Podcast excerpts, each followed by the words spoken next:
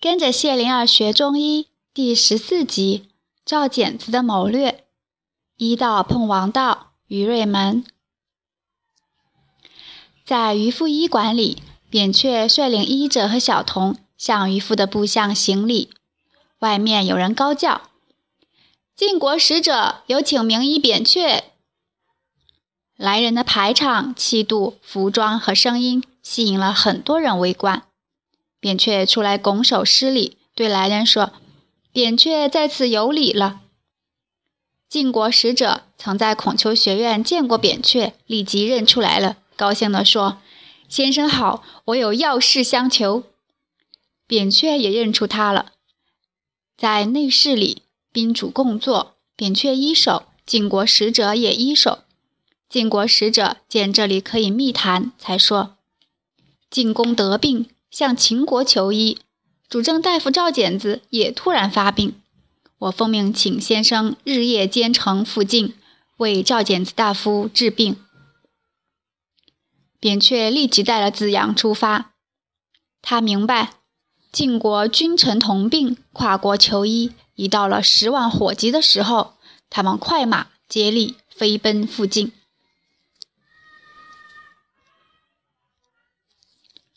进宫正患着胸背痛，不能平躺，不能正坐，只能半躺着，略觉舒服，竟睡着了。周围的侍者们、医者们见状，只能任他休息。进宫外表安静，脑中却不安静。此时正梦见两个小子说话，一个说：“那是良医呀，怕要伤着我，怎么逃呢？”另一个说：“躲在荒之上，高之下。”这膏肓之间，攻你不行，碰你碰不到，用药也走不到那儿，他没办法了。晋公梦醒睁眼，看到秦过来的医者子李在认真的检查，就闭眼任他到处按脉，等他停下了，才睁眼看着他。子李躬身一手说：“病不可治啊。”在荒之上，高之下，膏肓之间，攻他不行，碰他碰不到，用药也走不到那儿，我没办法了。晋公不动声色，看着子李那张年轻的脸，等了一会儿，说：“良医呀，备上厚礼，好好的送回秦国。”有人应道：“是。”在主政大夫赵简子的府里。聚着许多官员和医者，官员们很无奈，医者们很惶恐。有人小声地说：“昏迷五天，不知人事，怎么办呢？”这让最稳重的官员也害怕了。扁鹊终于来到了，立即被引向赵简子的病房。他在房门口停步，闭上眼睛，平定心气。不在乎领路官员的焦急示意，子阳也学样站着调息。扁鹊终于带着子阳进去了，官员们只能等着看了。在卫士的注视中，扁鹊和子阳走到榻前，见到赵简子仰卧着，眼眶发黑，胸腹微动，还在昏睡之中。两人分按左右腕脉，换位再按。扁鹊轻声说：“金亏、痰瘀，用多了安神药。”子阳听了，点一下头，看见扁鹊出手了，两个手指按向赵简子的足踝内陷下区。时光在流逝，两个手指按向赵简子的小腿前面中间偏外的陷下区。天色在暗淡。侍人们小心地点上油火灯，房中变亮了。不知过了多久，扁鹊和子阳漫步出了房门，官员们的眼光唰地盯上他俩。赵副总管走进来说：“我是董安于，怎么样了？”扁鹊依手而道：“血脉得治了。”听到众人啊了一声，又没了声。都瞪着眼睛。扁鹊解释道：“不足为怪。当年秦穆公曾经也是这样，他睡了七天才醒来。醒来时，对公孙支和子瑜说：“我到上帝那儿很快乐，在那儿待得久了，正好有学习的机会。上帝告诉我，晋国将大乱，武士不安宁，后代将称霸，未老而先死。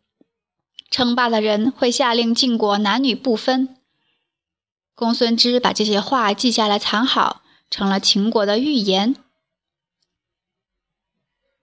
后来。晋国真的发生了献公之乱，文公之霸，襄公击败秦军，回国纵淫，这些你们都知道。现在大夫的病与那时相同，不出三天他就会醒，醒来必有话说。